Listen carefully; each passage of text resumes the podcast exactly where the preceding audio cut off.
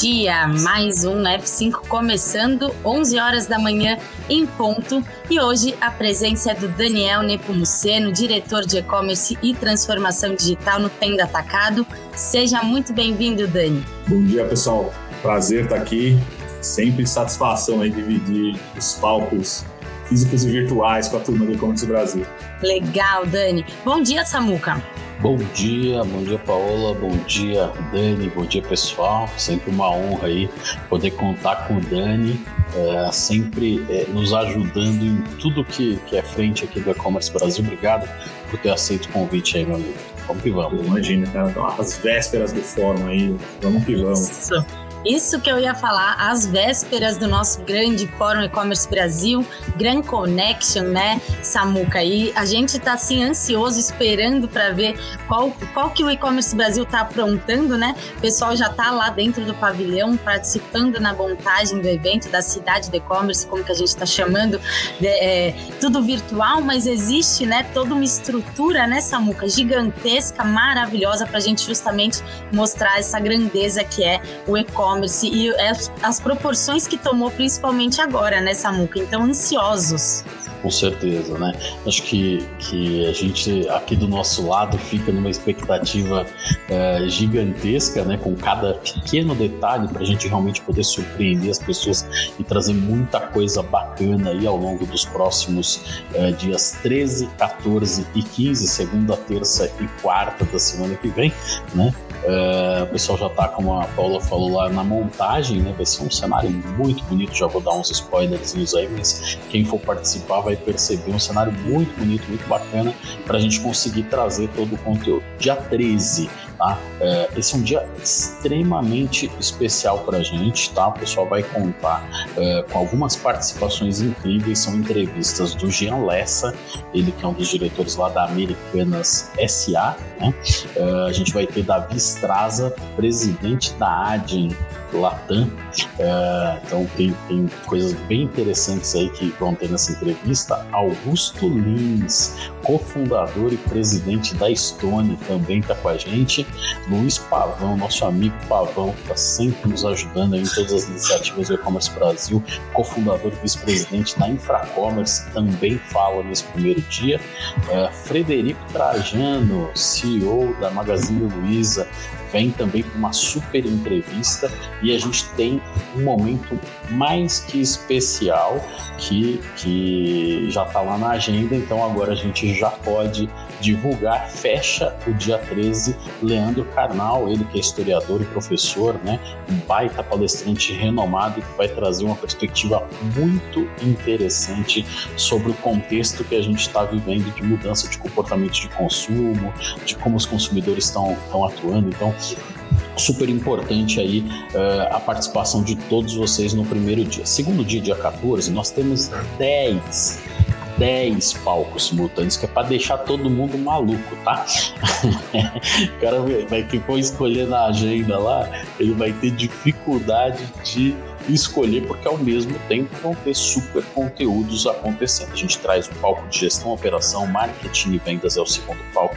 Terceiro, tecnologia e inovação. O quarto, transformação digital. Esses quatro primeiros palcos, todos geridos pela curadoria ali uh, do nosso conselho. Depois a gente tem o palco Digitalizando o Brasil, que tem a curadoria do Magalu.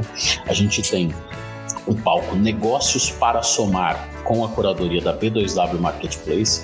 Uh, outro palco que é Pagamentos no Unified Commerce com a curadoria da Adin, palco Revolucionando Pagamentos com a curadoria do Pagarme, uh, e a gente tem um auditório de cases de sucesso também nesse dia 14, só cases de sucesso nesse palco. E além disso, paralelamente a tudo isso que está acontecendo ao longo do dia inteiro, a gente tem o Estúdio E-Commerce Brasil trazendo uma série de entrevistas e insights importantes. No dia 15, último dia do evento, são oito auditórios. A gente volta com os quatro primeiros, que são do conselho, e além deles a gente tem palco Imagine Caminhos é, é, com curadoria da Via Marketplace, o palco Marketing E-Commerce é, com a curadoria da Salesforce, o palco Insights com a curadoria é, da Jadlog e ainda complementando os palcos a gente tem o de cases de sucesso e o estúdio do e-commerce Brasil.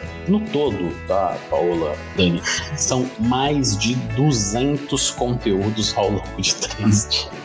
Então, a galera realmente vai ter uh, que, que, selecionar aí, né? Acho que a vantagem para o pessoal entender melhor até isso é traga todo o time da empresa, traz o pessoal de logística, porque vai ter temática de logística, traz o pessoal de tecnologia, porque vai ter temática para ele, traz o pessoal de payments, de formação de preço, de vendas, de marketing, traz todo mundo né, da empresa, porque realmente é, tá fantástico o evento. É, e aí, para aquelas pessoas que andaram me perguntando, Samuel, como é que eu consigo um convite para o evento? Ó, rola o site do fórum, vai até o final, que você vai ver as marcas dos patrocinadores, tá bom? Esses caras têm uma série de convites lá é, especiais que eles podem, sim, é, através do teu contato aí, através do relacionamento que você tem na tua rede, te ceder um um convite para você participar com a gente aí desse fórum, que é um fórum super emblemático,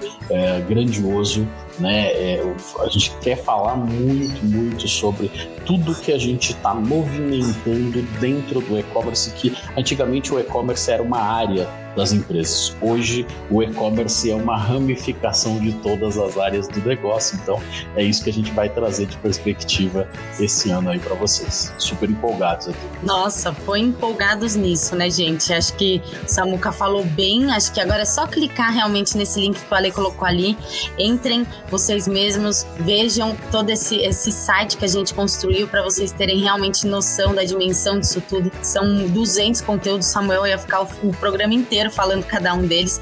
Então deem uma olhadinha porque vale a pena mesmo. Então é isso. Semana que vem estaremos juntos, segunda, terça e quarta e sexta que tem F5 também. Então semana que vem bota aí na agenda que tem muito e-commerce Brasil para vocês, gente. Ô Paula, Bom, e é. lembrando que o Dani tá com a gente também lá no palco de tecnologia e inovação, certo, Dani? Isso aí, vou dividir o palco lá com o Rodrigo Nasser, meu parceiro de, de podcast. A gente vai ter bastante entrevista legal, algumas a gente vai, enfim, levar conteúdos para o podcast também. Vem aí a segunda temporada né, do E-Commerce Cast. Em breve a gente, a gente solta novidades. É isso, o Dani tá mais do que presente, tá aí desde 2011 já, né, com o E-Commerce Brasil, então realmente já tá realmente bem inserido, né, Dani? A gente não precisa nem te explicar mais como que é, nem o que você, que você vai se surpreender, né, porque isso daí já é fato. é, já é, já é evento é, carimbado na agenda todos os anos e, né, como o Samuel falou, aí tem que levar o time inteiro mesmo e não tem como não tem como não levar, né? Você tem tanto conteúdo, tantas salas para a turma assistir e, e no fim isso acaba é, é, vem num momento muito bom o evento, né? As empresas estão no momento de fazer orçamento para o ano que vem e aí gera muito insight, muita coisa que a gente vai querer fazer para o outro ano e, e levar o teu time para um evento desse surgem insights e certamente você vai ficar trabalhando aí nas, nas questões abordadas no fórum pelos próximos 12 meses, até o próximo fórum, né? Isso aí. É isso, não tem jeito. Bom, gente, vamos falar de notícia então. É, acho que já deu tempo do pessoal ir entrando aí na nossa live. Vamos começar falando que assim, os consumidores eles afirmam que as lojas físicas fidelizam melhor do que as lojas online, revela uma pesquisa fe feita pela Tiedio. É, bom, gente, é o seguinte, né? A gente sabe que pelo físico, né, Dani, principalmente, a gente tem contato humano, a gente tem é, um, um, vendedor ali realmente querendo entender qual que é a sua necessidade daquele momento, e no online, querendo ou não, isso as pessoas encontram de uma outra forma.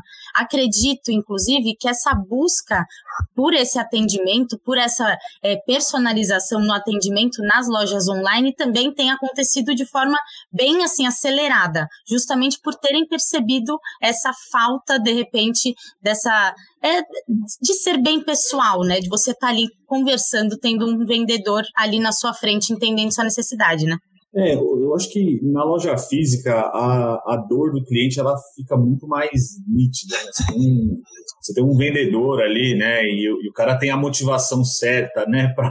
Para satisfazer o cliente, que muitas vezes é a comissão dele, né? Então, assim, já quer o cliente satisfeito porque ele tem, é, como eu falei, um incentivo certo. no online, a, a ferramenta que você tem são pesquisas de NPS, né? E, demorou, assim, acho que para as empresas de e-commerce realizarem adequadamente essas pesquisas. Até hoje, não são todas que, que trabalham tão bem esse ponto. Para quem faz pesquisa de NPS, assim, os, os mestres nesse assunto, o pessoal da Amazon, a gente mede né, NPS não só do, do, do nosso e-commerce, como faz pergunta para o cliente para saber onde mais ele compra, como é que ele avalia. E assim, o que a Amazon faz é, é impressionante. Assim. Então, diferente do físico, o online tem métrica, né? O físico muitas vezes não tem tanta identificação do consumidor no ponto de venda, às vezes não roda pesquisas no ponto de venda, mas você resolve muito mais rápido o problema do consumidor, porque você está ali do lado. Né? No online, quem é, tem gestão baseada em evidência, vai atrás de dados para entender os pontos de fricção do consumidor, faz pesquisa de NPS e atua no, no feedback do consumidor, eu acredito que consegue minimizar bem aí essa, esse gap. Não, com certeza. E Samuca, querendo ou não, na loja física, se você entra numa loja, pensa num shopping, você entra, gostou de uma camisa, você muitas vezes já compra, né? Você fala, não, ficou legal, tal, você compara menos o preço. Na internet a gente tem ali justamente um, um apertar um botão no Google e fazer uma pesquisa muito mais ampla, escolher muito mais, navegar muito mais num tempo menor, porque você não precisa caminhar. Então eu acho, é, e também pensar assim, pô, esse vendedor me atendeu tão bem, né? De repente eu vou estar ajudando ele também. Eu acho que tem essa, essa sensação. Mas a gente vê bastante, né, no mundo online, essa busca. Então hoje você compra com mais recorrência uma comida no iFood, porque virou isso muito mais fato na nossa vida, no dia a dia, do que só no final de semana. E aí você ganha uma recompensa, de repente um biscoito, falando: olha, avalia a gente. Então essa busca realmente por, é, por ser mais pessoal, esse atendimento tem acontecido bastante, né? Com certeza, Paula. E, e até aproveitando um pouquinho do que, do que o Dani falou, né? É, a, gente, a gente tem umas características que são bem particulares né, da loja física, com incentivos é, para isso, né? e que, por outro lado, a gente tem um nível de maturidade ainda menor por parte dos e-commerce, principalmente os pequenos e-commerce. Tem muitos ainda que você entra, pequenos e-commerce, você não tem nem condição de fazer uma avaliação ainda do produto ou da entrega, então é, a, a gente ainda tem muito a melhorar. Agora, quando o papo é fidelização, sinceramente, sinceramente, eu já não acredito mais nesse negócio há um bom tempo. Tá? No meu ponto de vista, o consumidor está cada vez mais infiel. Né? Ele, ele, com o número de ofertas e oportunidades que se tem, né, uh, acho que cada vez menos a gente vai ouvir uh, esses conceitos de fidelização. O que eu tenho visto com um pouquinho mais de, de frequência é o conceito de presença. Né? Uh, acho que algumas marcas conseguem ter uma maior presença no dia a dia dos consumidores. Né? Já falei isso aqui algumas vezes uh, no F5, né? que eu não vou me assustar se algum marketplace desses grandes aí é, comprar a concessão de um canal de TV aberta para ter mais presença no dia a dia das pessoas, né? O que não é fidelização, né? É ser lembrado. Então, é, imagina que, usando ainda o gancho da Amazon, né, que, que o Dani falou, uh, a Amazon, de repente eu estou lá no Amazon Music, né, ou eu estou no Amazon Prime Video, uh, e aí de repente eu, eu quero comprar alguma coisa. Né? Fica fácil de eu lembrar que existem milhões de itens né, à minha disposição com frete grátis pelo fato de que eu sou Prime. Né? Então, esse tipo de coisa é que eu acho que está ganhando mais espaço. Está deixando de ter o conceito de fidelização e, mais, ganhando mais força o conceito de presença. Quanto mais eu estiver, quanto mais a marca estiver presente no dia a dia das pessoas, né, mais marcante ela acaba sendo. Isso era um fator que nas lojas físicas aconteceu muito bem, porque o atendimento do vendedor, a alegria com que o vendedor te mandava ali um bom dia, né, é, te recepcionava na loja, ou o inverso, quando ele te tratava mal, né, isso tudo fazia com que as coisas é, fluíssem melhor ou não para você. Então eu acho que a gente está num momento de, de mudança desse comportamento, né? Uh, acho que quando, quando a pesquisa se refere a esse tipo de fidelização, maior fidelização na loja física, né, é porque exatamente o que você disse, quando o consumidor já está lá dentro da loja física, já entrou, né, e de repente ele não quer pesquisar aquele mesmo item em 10 lojas, mesmo ele estando em um shopping center, né, ele quer ser mais prático, é, a tendência é ser é, ir lá naquela loja que está mais marcante para ele, entrar lá, pra, ele pensa, né, antes de, quando ele vai estacionar o carro no shopping, qual que é a loja que eu encontraria esse produto. Então ele vai lá e se ele encontrou, eventualmente ele faz. Que é muito diferente da jornada digital, onde a, a, gente sabe que ele nunca, ele vai ir na primeira, mas ele vai sempre tentar nas demais. Talvez por isso esse número de fidelização aí que essa pesquisa trouxe para a gente ser maior na loja física. Ô Dani, e estar presente realmente na vida do consumidor, é, eu acho que é uma busca muito incessante hoje, né, dessas empresas de super apps. Então, essa forma que eles encontraram de fidelizar, que você consegue pagar uma mensalidade ali por mês e ter o serviço de, sei lá, ter algum desconto, ter um frete grátis ou acima de algum preço e tal, é, isso realmente fideliza, né? Porque você pensa, bom, já estou pagando mensal, mesmo que ele não tenha, de repente, a mesma, o que eu quero exatamente você entra ali pra, como uma forma de pesquisa. Eu acho que isso é uma forma realmente de fidelizar também o cliente virtual, né? Já que você não tem esse atendimento do vendedor tá ali o tempo todo, você tem um aplicativo que de repente supre as suas necessidades de forma mais geral, né? É, assim, o que é sensível para alguns consumidores é, não é para outros, né? Você tem ali alguns clusters de consumo. Alguns consumidores drivam preço em primeiro lugar, outros drivam entrega rápida e outros olham para sortimento, qualidade de produto. Então, quando é, você faz pesquisa para entender consumidor, você acaba pegando todo esse, todo, todos esses atributos. Você entende o cara que quer entrega rápida, assim, existe um, tem pesquisa publicada, né, que três quartos dos consumidores têm expectativa de receber produtos no mesmo dia, principalmente quando se fala de varejo alimentar. Então, entrega rápida é um tema, preço sempre vai ser tema. E desse, dessa pesquisa que, que você comentou, uma coisa que me chamou a atenção é que os consumidores eles dão muita é, força para a liquidez, né, para o reembolso das compras deles. Então, complementando, tem uma pesquisa que o Facebook soltou tem uns dois anos, né, que é o Zero Friction Future, que fala dos principais pontos de fricção dos consumidores é, com lojas online. Um deles é o pós-venda, né, a demora para você devolver dinheiro, enfim. O Jeff Bezos deu uma declaração recentemente que ele disse o seguinte: eu não sei o que, que a pandemia vai fazer com a humanidade, o que, que vai acontecer depois. Né? Eu sei o que não vai mudar. Não vai mudar o consumidor querer preço e entrega rápida. Então, é, essas são duas coisas que não podem sair da nossa agenda. E ouvir o consumidor sempre para que você consiga ir fechando aí os pontos pelos quais você é mal avaliado. Né? Você vai em loja física, as principais dores de consumidores é não encontrar o que eles procuram e fila no caixa. As velhas dores de loja física. E no online demora no tempo de entrega, tracking de entrega, demora para devolver dinheiro, é, né, reembolso dos consumidores. Então, uma história quando a Amazon entrou no Brasil, né? Eu vou parar de usar a Amazon de exemplo, já já a gente mudou o exemplo, mas eu, assim, quando eles entraram no Brasil, eles foram visitar algumas empresas de adquirência para entender o processo de estorno, de devolução de valor, né? Porque eles sabem o quanto isso é sensível para o consumidor, o quanto o consumidor quer reembolso aconteça rápido, né?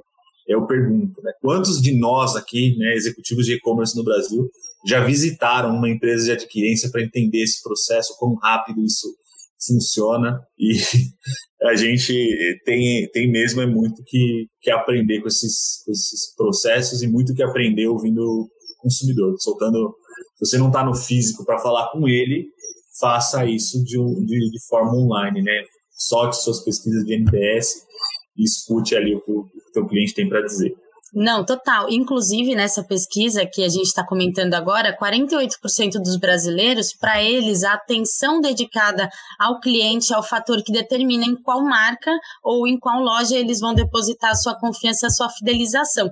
Então, acho que é bem isso. Se você tem uma experiência ruim e você não tem o fácil acesso à comunicação, se ninguém te responde, se demora para responder, a sua insatisfação ali já é, já é um fato. Primeiro, porque se, se você estiver falando de comida, é mais, mais ainda, né? Porque você está com fome, você não consegue falar, você não sabe o que está acontecendo, e realmente isso vira um problema, né, Samuca? É, essa dedicação realmente ao cliente, ela precisa, na minha opinião, hoje em dia, em 2021, tem que ser 24 horas, principalmente em grandes é, centros. Eu acho que isso é, é necessário, porque se você está fazendo um pedido tal hora, você precisa ser atendido por aquela plataforma tal hora. Você também acha nessa muca? Acho que isso é, é um pouco evidente já, né? Uh, tem muito a ver né, com o compromisso que essa empresa assume com o consumidor. Se ele assumir o compromisso de entregar em menos de 10 minutos, tem que cumprir o compromisso. Ele assumiu o compromisso de entregar em duas horas. Tem, e, e por trás de tudo isso tem uma complexidade. Dani, que está no dia a dia ali da operação, sabe melhor do que ninguém. Tem uma complexidade gigante para você orquestrar tudo para fazer isso. Ah, então, o que as empresas têm que fazer é um pouco de cuidado na hora de assumir esse tipo de compromisso. Ah, eu vi que fulano está fazendo em duas horas, ele é meu concorrente, então eu também preciso fazer. Então, orquestra isso direitinho para não frustrar né, a experiência do consumidor, porque às vezes você vai encontrar um consumidor que preferiria que o teu compromisso fosse entregue em 24 horas, em 48 horas, mas que você cumprisse ou surpreendesse entregando antes. Né? Então acho que esse, esse é o grande ponto, é assim, ó, assuma compromissos que você realmente possa cumprir pelo menos na sua maioria, porque a gente sabe que sempre vai ter um outro problema. A gente está hoje aí, é, essa semana especialmente, né, com uma série de bloqueios ao longo de várias estradas do Brasil, esse negócio chegando mais perto agora aqui de São Paulo. Assim, você sabe que situação, numa situação como essa, tudo muda, entendeu? Mas naquele cenário, né, é, só de brigadeiro, as coisas deveriam funcionar dentro né, dentro do compromisso que foi acordado. Né? O consumidor nunca vai chegar num e-commerce e falar assim, cara, você disse para mim que você tinha que entregar em 24 horas e eu quero que você entregue em duas. Se vira. Ele não faz isso. Né? Agora, se você promete 24 horas e não cumpre, se você promete 10 minutos e não cumpre, aí isso vira problema. Isso é um problema, com certeza. Bom, gente, é, acho que a gente pode até continuar essa, esse assunto de fidelização com essa próxima notícia, que o Mercado Livre lançou uma assinatura que dá desconto em streaming e nas entregas. Aí uma jogada também nessa muca de fidelização, você assina né, a partir de R$13,90 mensais, é como se você fosse o consumidor nível 6 de benefícios, né, aquele cara que compra sempre no Mercado Livre e ganha alguns benefícios, e aí, quando você compra isso, você consegue ter a, acesso né, ao streaming da Disney e do Star e também ter alguns descontos em produtos abaixo de R$ reais. Nada mais do que uma jogada, né? A gente vê muito a Amazon fazendo isso, a Amazon já está completa em relação a isso quase, né? É, cada vez que surge alguma coisa, a Amazon está ali comprando e se inovando, e a gente vê essa necessidade né, de estar realmente integrado na rotina do consumidor para estar presente, né? Com certeza, né? Você tem alguns fatores interessantes aí. O primeiro é recorrência, né? Então, é, ah, são 13 reais. O que é 13 reais, né? A gente fala da Amazon. O que é 9,90? Então, você vai lá e, e, faz esse negócio, né? No caso da Amazon, você sabe que você tem lá, é, quando você, você paga esses 9,90, você tem o Prime Video, você, você tem o stream de música, você tem uma série de, de descontos em fretes, né? Que a gente até comentei um pouquinho na matéria anterior, né? Uh, e, e, a gente viu né, eles comprando os estúdios MGM para reforçar essa coisa da presença e, com, consequentemente, da recorrência. A gente sabe que o Alibaba faz isso lá na China de um outro jeito, que é até mais abrangente, então ele entra com entretenimento muito forte, ele entra com itens de grocery, supermercado de uma forma muito forte, banco, né? então você tem uma fortaleza bem grande uh, em torno de presença, de novo, na vida, no dia a dia das pessoas pessoas, e o Mercado Livre, nada bobo, é, já percebeu que se fizer isso aqui também, né, é, as pessoas vão assistir lá o, Disney Plus ou o Star Plus, e assistindo, isso remete àquela assinatura que eles estão pagando, e no final do dia eles, eles sabem que isso está sendo gerado lá pelo Mercado Livre. Além disso, tem 45% de desconto uh, nos fretes para itens com menos, é, com valor menor do que R$ reais, porque a partir de R$ reais a maioria dos, dos produtos já são uh, é, sem frete, né, com frete grátis, e tem uma coisa interessante que eles colocaram no Mercado Livre, que no nível 6 você vai ter ofertas exclusivas. Então, coisas que as outras pessoas que não estão no nível 6 não vão receber, você vai receber. Então, acho que é um conjunto bem interessante né, para eles darem esse start inicial e a partir daí a gente sabe que vão acontecer é, desdobramentos importantes. Então, acho que a primeiro, o primeiro pilar é esse de recorrência, o segundo pilar é esse de presença, né, e essas duas coisas somadas com ofertas exclusivas podem atrair muita gente. E, por óbvio, é sempre aquele modelo de tentar se diferenciar dos outros players. A gente tem que lembrar que aqui no Brasil, diferente do que acontece nos Estados Unidos na China, por exemplo, a gente tem um número muito grande de marketplaces disputando é, as, os oito pedacinhos da pizza, né? Então tem muito mais gente aqui do que lá fora. Lá fora você tem um, dois players que representam 80% do, dos marketplaces fazem, né? E aqui não, aqui a gente tem vários, então essas iniciativas são bem importantes aí para diferenciação do Mercado Livre em relação aos seus principais concorrentes nacionais. É, inclusive, né, até a gente vê hoje aplicativos de supermercado, até o, o Dani é uma pessoa boa para falar sobre isso, mas a Corner Shop, que o tem ainda tá, inclusive, no, na Corner, né, também, não tá, tá, tudo bem. Mas não tem problema, porque eles fizeram agora, eu achei muito interessante, porque realmente a gente criou uma, uma recorrência muito grande do mercado, então pelo menos três vezes por mês a gente compra alguma coisa no mercado online e aí cada vez paga um frete. Eu achei bem interessante isso de você pagar uma vez só e aí você acaba focando, como eu falei, naquele aplicativo, porque você já está pagando, né? Eu achei interessante. Mas comenta, Dani, como que o que, que vocês têm feito assim para fidelizar mesmo os clientes, né, nessa fase muito de mercado online? Assim, vocês vão falando assim, cara, abre um leque aí de, de, de enfim, de, de frentes para a gente explorar, né? Primeiro, comentar um pouco sobre isso do, do Mercado Livre, né? É, tem um artigo que ele fala sobre por que, que as plataformas, algumas plataformas dão certo e outras não. Né? E, e, um dos principais motivos é o que mantém o cliente dentro do teu ecossistema. Quanto mais oferta você tem para o consumidor, mais ele se torna recorrente, né? Então é essa é uma das principais um dos principais objetivos do marketplace. Você tem então um custo para trazer o consumidor para dentro do, da, da tua plataforma e você quer rentabilizar esse cara ao máximo. Né? Eu gastei para o consumidor chegar aqui. Então, eu quero fazer esse cara recomprar comigo o máximo de vezes possível, manter ele é, recorrente aqui. E o melhor jeito de manter esse cara recorrente é oferecendo para ele um grande sortimento. Né? Quanto mais produtos você oferece, maior é a probabilidade desse cara voltar e comprar. Aí, por que grocery? Por que supermercado? Que leva a dona de casa, o consumidor, toda semana para um estabelecimento é hortifruti e açougue, né? Que é aquele produto que tem que é perecível, né? O cara precisa comprar toda semana. Então, quanto melhor for o teu trabalho com esses produtos que geram frequência, é, mais você vai atrair consumidores. Esse mesmo artigo ele fala de um, de um fenômeno que é o fenômeno de, de boot roaming, né? Tem gente comentando aqui no chat, ah, sou assinante da Amazon, eu também sou assinante do Mercado Livre. Eu duvido que o Samuca já não assinou todos. Eu também já assinei todos. Mais Netflix? Cara, Netflix, Disney, Amazon, Spotify, Spotify eu nem uso, eu tenho porque. Deezer, eu tenho Spotify gosta, Deezer. Então ela, ela acaba usando mais que eu. Eu, eu uso um outro player de música, mas todos os meus amigos vão me mandar música, mandam no Spotify, então você tem que ter Spotify também. Então você acaba assinando todos. Esse fenômeno ele é chamado de multi-roaming, que é o consumidor utilizar todas as plataformas que estão à disposição dele. E aí, o que vira o principal foco das, das, das empresas de marketplace deixa de ser atrair o consumidor, porque o consumidor virá, né? O consumidor que assinou a Amazon, boa parte vai assinar o Mercado Livre, boa parte assina americana, os caras vão assinar todo mundo. Agora, o principal foco das empresas de marketplace é atrair sellers, é atrair conteúdo para o teu ecossistema.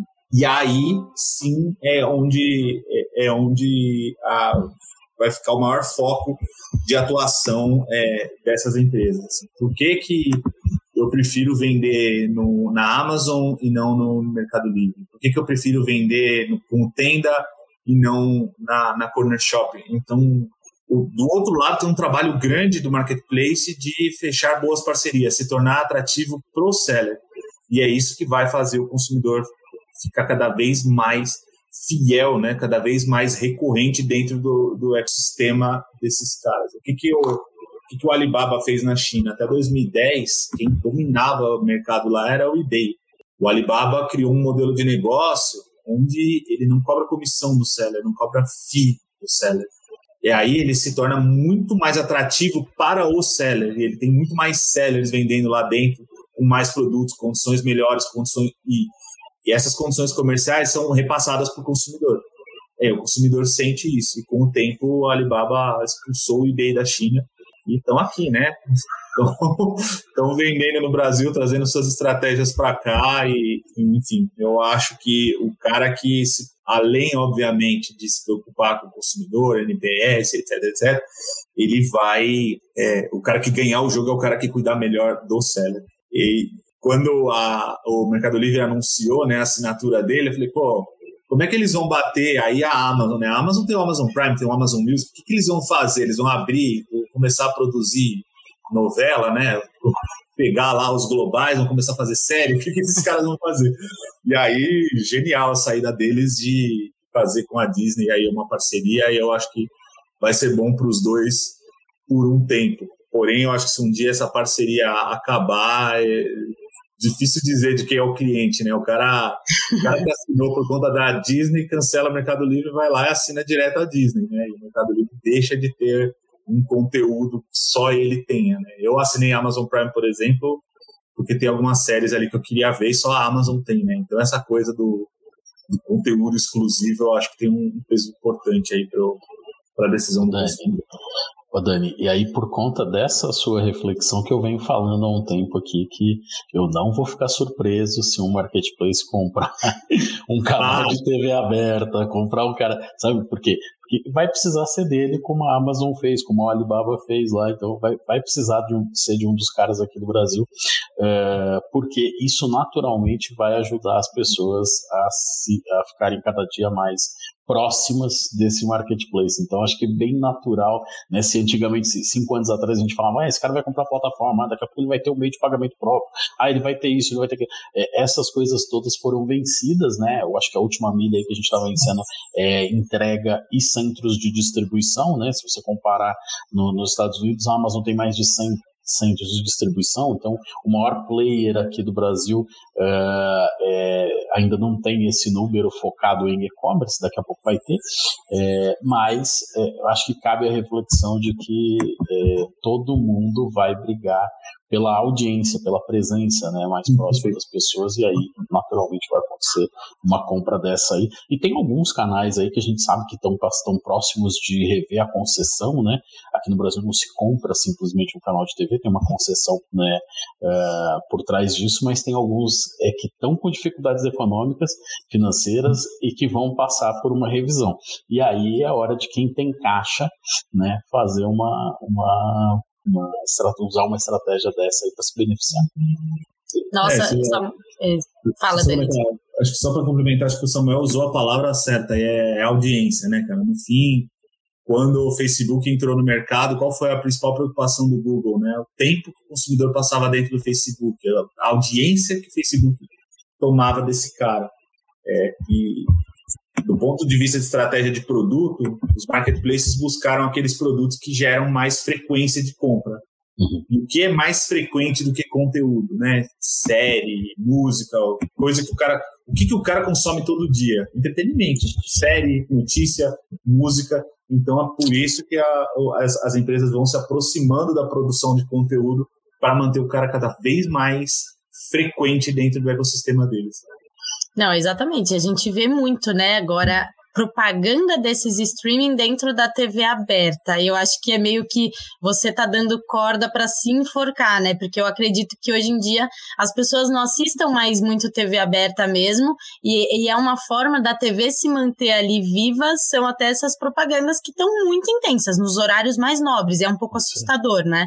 É, inclusive agora, no dia 15 né, de setembro, que é o dia do cliente, é o dia de esperar realmente algumas ações ali do online para trazer essa fidelização. Então, tô ali esperando, gente, aquele negócio, compre tantas vezes, ganhe tantos, tal, porque a gente realmente espera, é o dia que né, Samuca? É um momento ali de focar realmente no cliente, já que é o dia dele. A gente adora essa história de dia de tal, dia de tal, dia do cliente é todo mundo, né?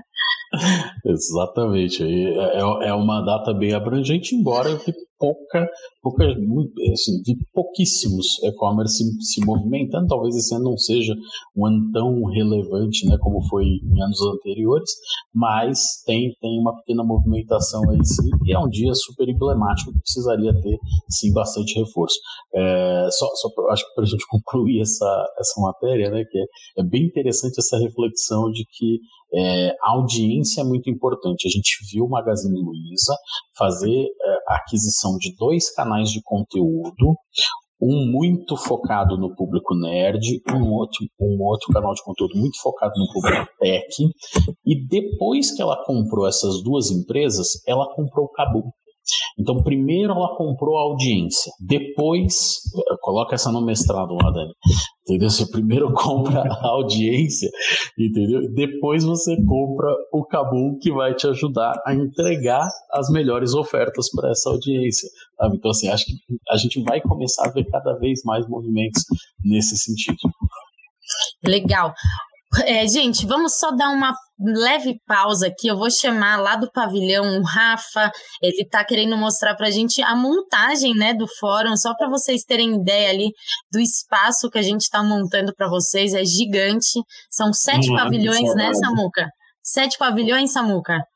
Olha, olha o tamanho dessa brincadeira, a Lilian já está por ali, olha a quantidade de equipamento, né?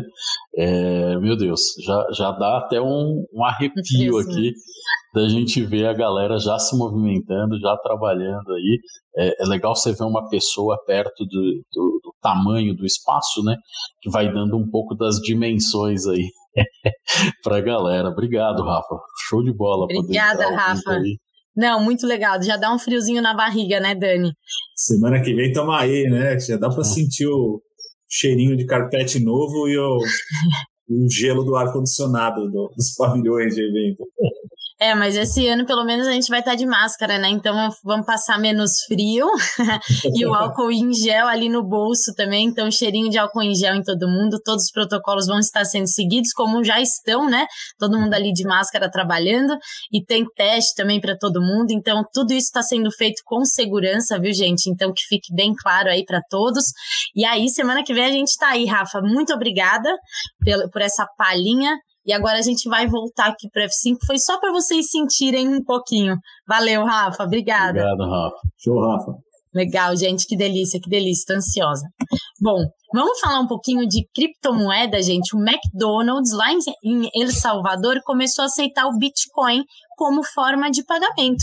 E a gente está falando só do McDonald's, né, Dani? Assim, um passo bem importante. Eles, claro, El Salvador é, uma, é um país bem pequenininho, né?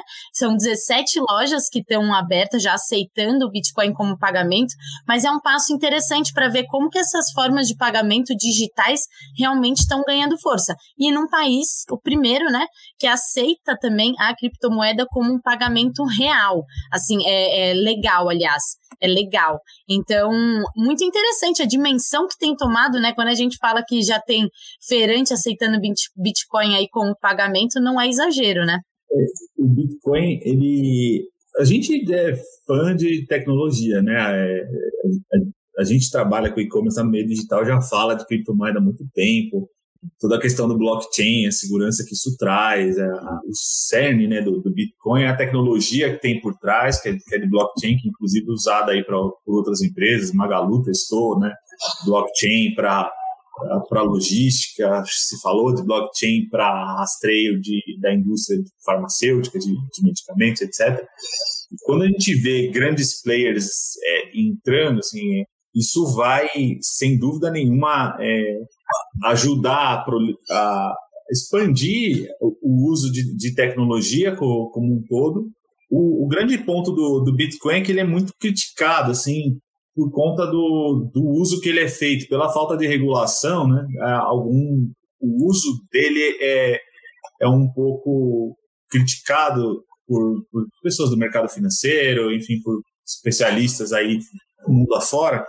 E todos os países que têm é, leis menos rígidas, vamos chamar assim, eles atraem muito tipo de transação, né? Muito tipo de transações não muito claras, vamos dizer assim, e, e, isso gera muita crítica, gera, gera muito questionamento. Do ponto de vista de tecnologia, eu acho fantástico.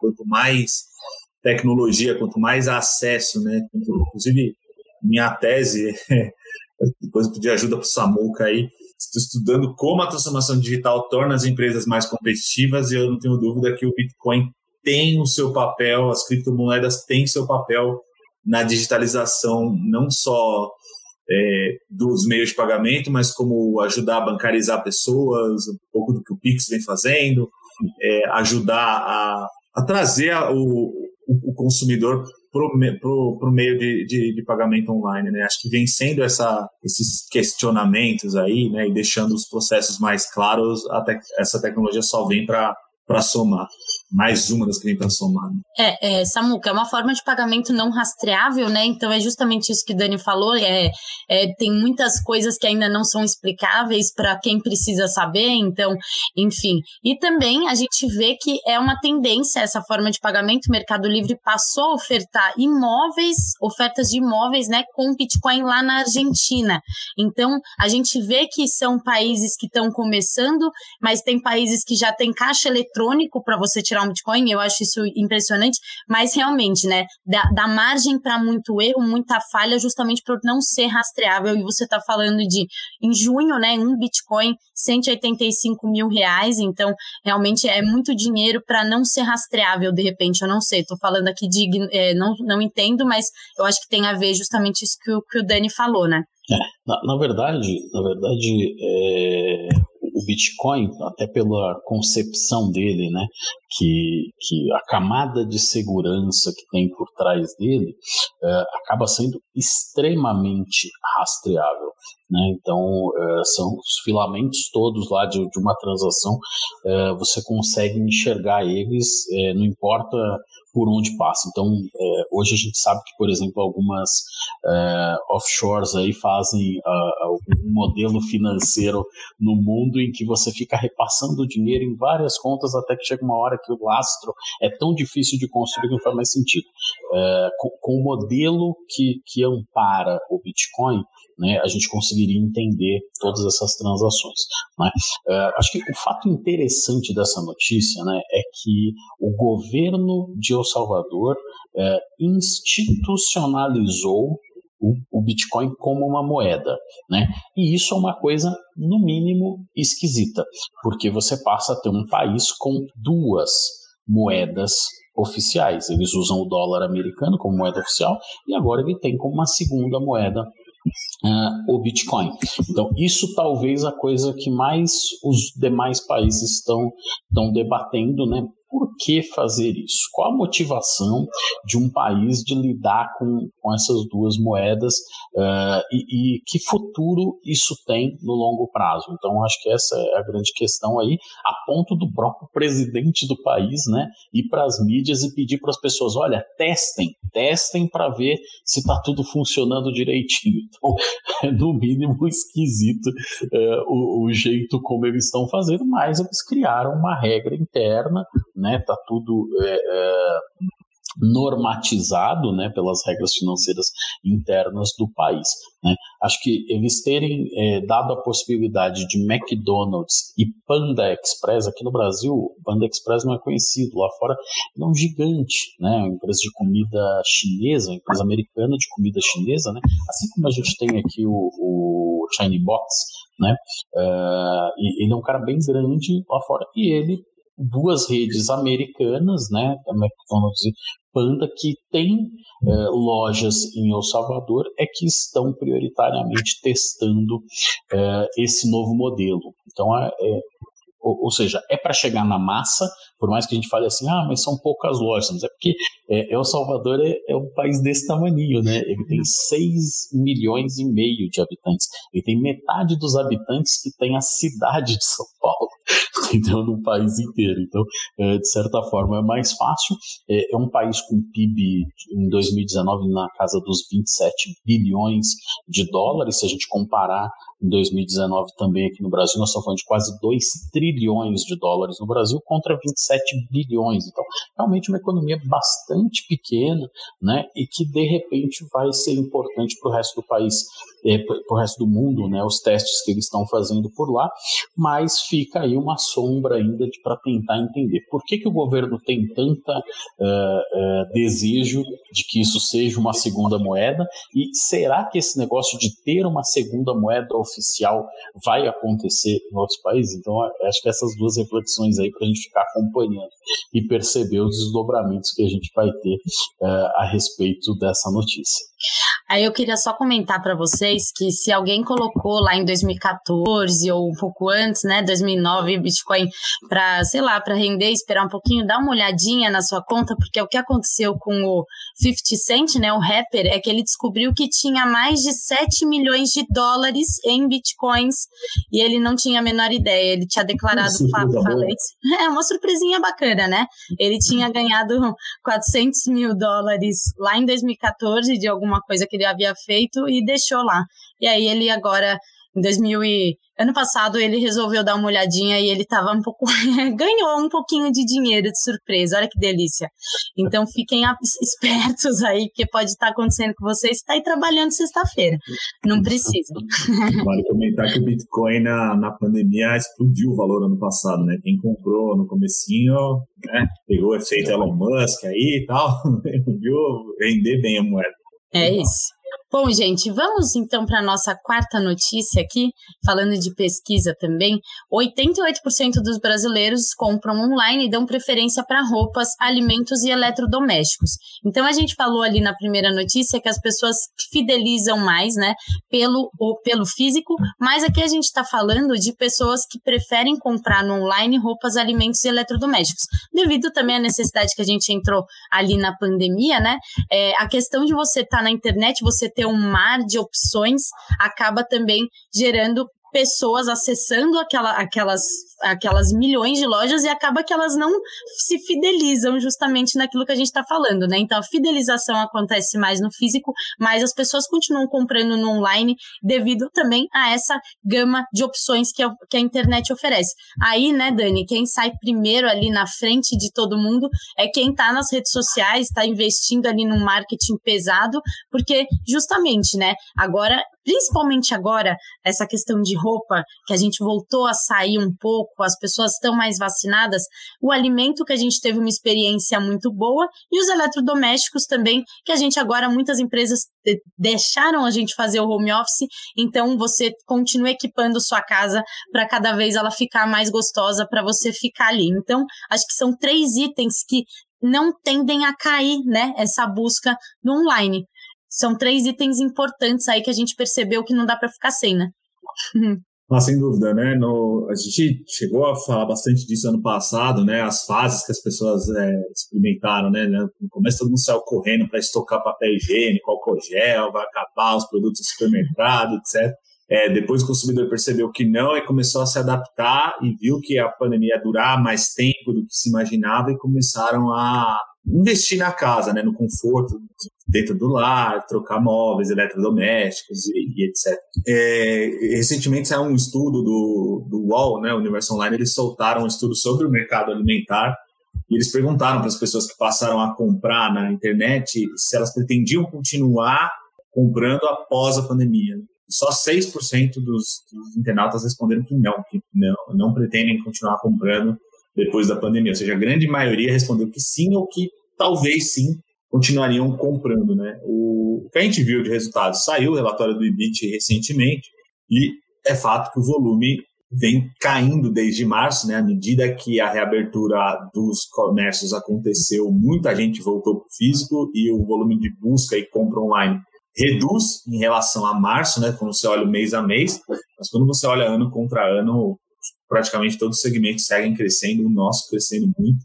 O que aconteceu, na verdade, aí, o que é muito ouvir o Samuel, que está bem mais inserido aí, fala com muita gente, outros players, tinha muita operação que não estava preparada né, para o crescimento do, do Icon, não estava pronta para o volume que veio, né? Assim, uma coisa é você se preparar para uma Black Friday, né? Que dura uma semana o volume.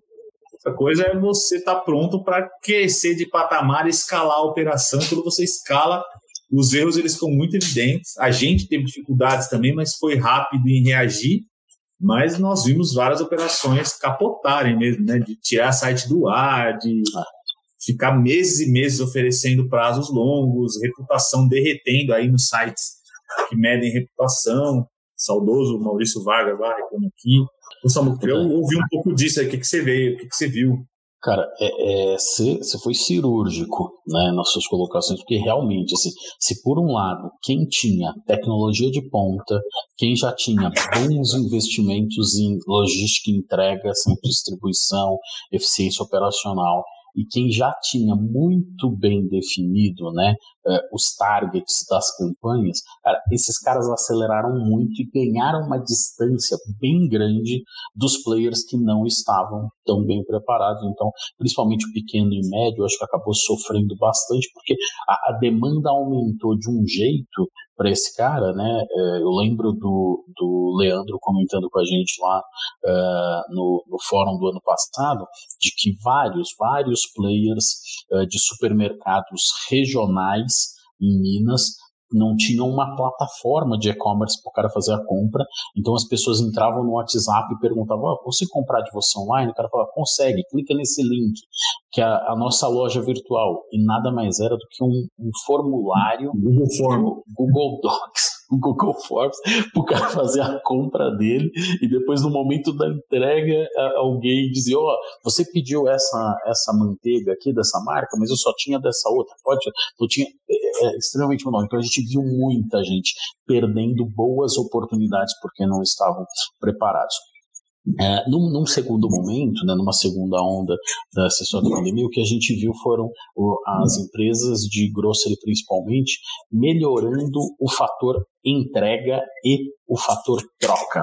Né? A entrega ela passou a ser muito mais rápida, então hoje a gente já tem aí várias possibilidades com, com Someday Delivery, por exemplo, e muitas é, tentando fazer One Hour Delivery, né, Two Hours Delivery, uh, mas eu acho que o que ficou mais comum foi Someday Delivery mesmo, é, e agora ela se preocupando cada vez mais com logística reversa, com troca e devolução, para tentar fazer as trocas e devoluções num prazo tão legal, tão coerente como elas têm feito as entregas. Então, acho que é, a soma de tudo isso fez com que alguns caras se distanciassem muito né, de outros players que, como você mesmo disse, que acabaram capotando aí pelo meio do caminho e que estão agora direcionando os investimentos para as coisas corretas, porque não, não adianta só fazer ads. No momento que você tem muita demanda, é, talvez seja até bom você tirar um pouco do dinheiro de ads e colocar esse dinheiro em operações, em gestão, uh, em eficiência, porque é lá que as coisas vão envergar.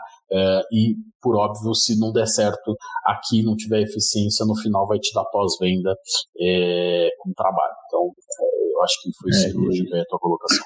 E aí você tem um canal que, na maioria das vezes, não dá resultado, né? não dá rentabilidade, é. não dá EBITDA, e você tem um cenário extremamente incerto pela frente, né? Então, o que, a companhia faz? Expande, abre mais loja, faz caixa ou investe no e-commerce que está lá queimando dinheiro? Né? Você fala, pô, fica difícil também, né, para os colegas né? aí. É, os colegas precisam investir em infraestrutura, né? Tem um, um tempo aí para o negócio fechar a conta, parar em pé, e a empresa precisa decidir onde ela vai pôr o dinheiro dela, né? Onde ela vai investir. Então, uhum. é, É complexo, é complexo. A gente fala muito do omnichannel, inclusive, né? Dessa realmente essa necessidade do omnichannel se fortalecer agora nessa segunda fase 2022. Então, um trazer, levar para o outro, né? Você quer fazer a pesquisa no online, você quer fechar no online, mas retirar, ou o contrário, ah, eu quero, enfim. Então, acho que é justamente essa junção, né, Samuca? Exatamente. Eu acho que quanto mais a gente tiver uma visão né, integral do negócio e de por onde a gente pode lidar com o consumidor e o que, que pontas a gente tem mais deficiente, precisa ser melhorado para fazer com que esse consumidor fique mais feliz, mais rapidamente a gente consegue trazer uh, boas experiências e, consequentemente, boas experiências levam a novas experiências desses mesmos consumidores. Perfeito. Gente, vamos para a nossa última notícia do dia.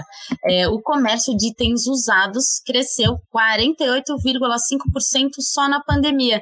A gente comentou muito sobre isso, né, Samuca, aqui já no F5, então até essa é, Arezo comprando Troc, todas essa, é, essas empresas realmente buscando esses brechós e também o que a gente fala demais é o WhatsApp potencializando isso absurdamente. Principalmente agora que você já oferece uma forma de pagamento ali dentro do aplicativo, é, ali que você consegue todo o contato, você fideliza por um contato bem próximo com seus clientes. Então, é, e você faz aquela troca de roupas, né? Principalmente, é, eu uso demais para roupas para fora. A gente tem muitos grupos que você usa muito pouco uma roupa de criança, você já entra ali, já vende. Então, facilita a vida, né, Dani? Essas trocas e entra também naquela questão de muita gente desempregada acaba ajudando ali como forma de, de uma renda, né? Essa, essa mudança do comportamento do consumidor, né? O que acabou com várias coisas geram, geram curiosidade né, nesse, nesse meio, mas acho que o que, o, o que ficou muito claro aí no, no meio da, da, da, pandemia é que as, as, pessoas elas buscaram menos glamour, acho que vamos dizer assim, e mais conforto, né? Então, é, fico imaginando que vai ser do futuro do vestuário aí, né? As, é, antigamente você ia pro shopping, né? Às vezes você tá no final de semana, assim, tá com namorada, tá almoçando, pô, vou ver um filme e tal, aí você passa na frente, nossa, preciso comprar camisa, preciso comprar sapato, não sei o que, você precisa ir pro escritório todo, toda semana, né? Pô, tô precisando porque eu preciso para trabalhar tal. E isso mudou, né?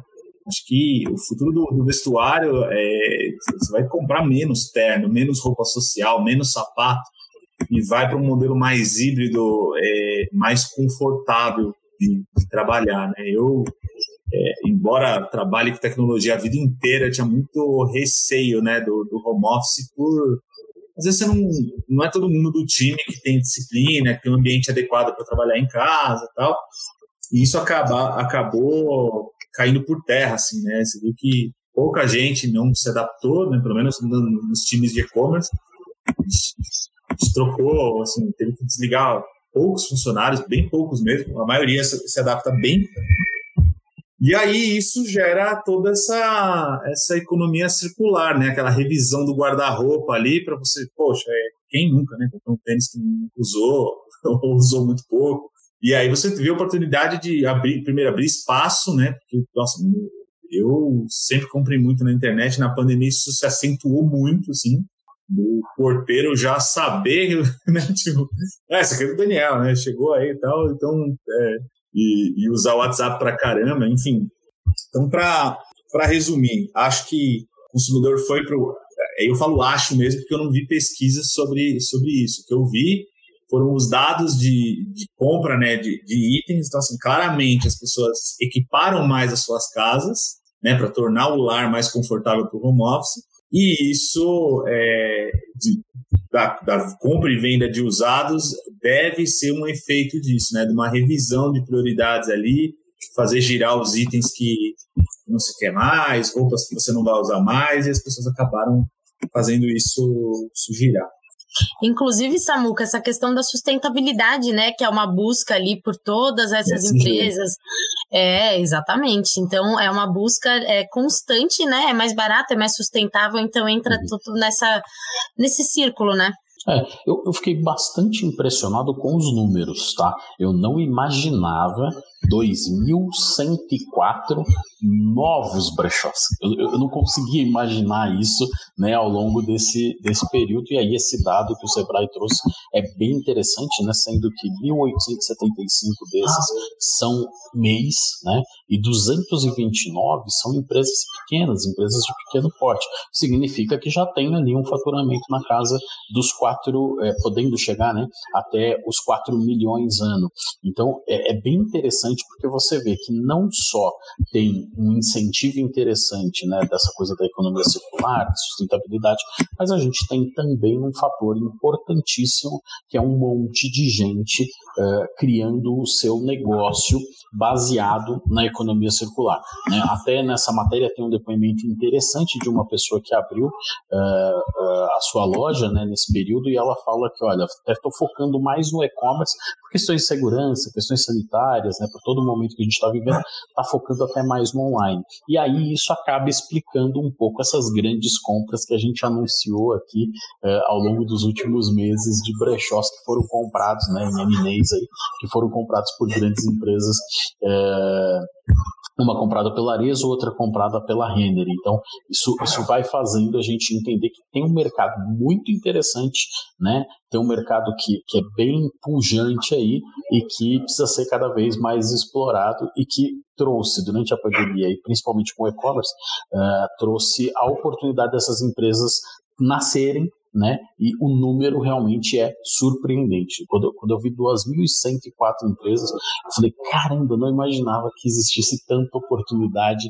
dentro desse nicho. Perfeito. O Samuca, aí desse número que você falou, 60% deles, por questões logísticas, né, a forma mais uhum. viável deles alcançarem novos mercados é se unir a empresas que já são especializadas nesse segmento, ou as grandes também, né? E ainda assim, os 28% que sobram dizem que pretendem estruturar estruturar uma operação própria. Então, a gente vai ver com certeza aí cada vez mais brechós online, cada vez mais oportunidade de comprar coisas usadas e fazer essa reciclagem. Muito legal que, é, junto com o crescimento da venda online, também tem um crescimento dessa troca, dessa, dessa cadeia que tão importante né, na reciclagem aí de, de roupas e etc. Né? Não só de roupas, mas você compra uma mesa que já não dá mais certo na casa de alguém, você compra uma cama, enfim. É muito interessante isso muito legal. Que papo gostoso, gente. Que delícia começar a sexta-feira assim com vocês. Dani, muito obrigada por aceitar mais um convite do E-Commerce Brasil, por estar tá, é, sempre trazendo conhecimentos tão sólidos para a gente, para todo mundo que nos assiste. Volte sempre. E muito obrigada. É, Segunda-feira a gente se vê no fórum, você, eu, Samuca e todo o time do E-Commerce Brasil.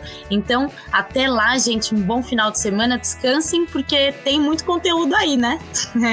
obrigada, pessoal. Obrigado, Obrigado pessoal. Sempre um prazer e nos veremos todos lá no, no fórum semana que vem.